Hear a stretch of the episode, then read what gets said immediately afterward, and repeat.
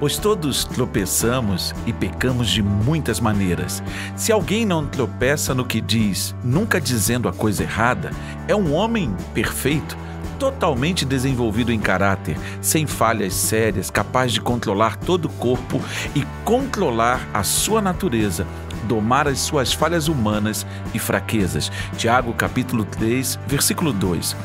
Todos cometemos muitos erros na vida, mas o que Tiago está chamando a nossa atenção é que quando começamos a controlar o que falamos, não falar no calor das emoções, permitindo que as emoções nos governem e que, por conta disso, estragos sejam feitos em nossos relacionamentos.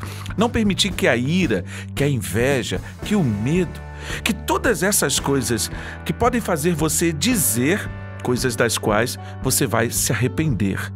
Nós somos senhores das palavras que não falamos. Ele diz: nós vamos sofrer menos.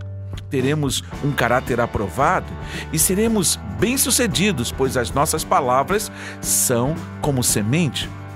Por isso, vamos controlar o que falamos, vamos permitir que Deus guie os nossos pensamentos e, consequentemente, as nossas palavras sejam uma fonte para a nossa vida.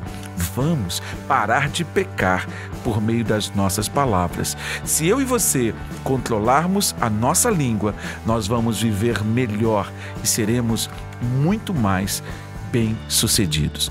Pai, eu te agradeço por essa oportunidade de compartilhar com os meus irmãos e amigos coisas tão significativas e relevantes para as nossas vidas. Que a vida deles seja edificada por cada palavra que eles proferem. Em nome de Jesus. Amém.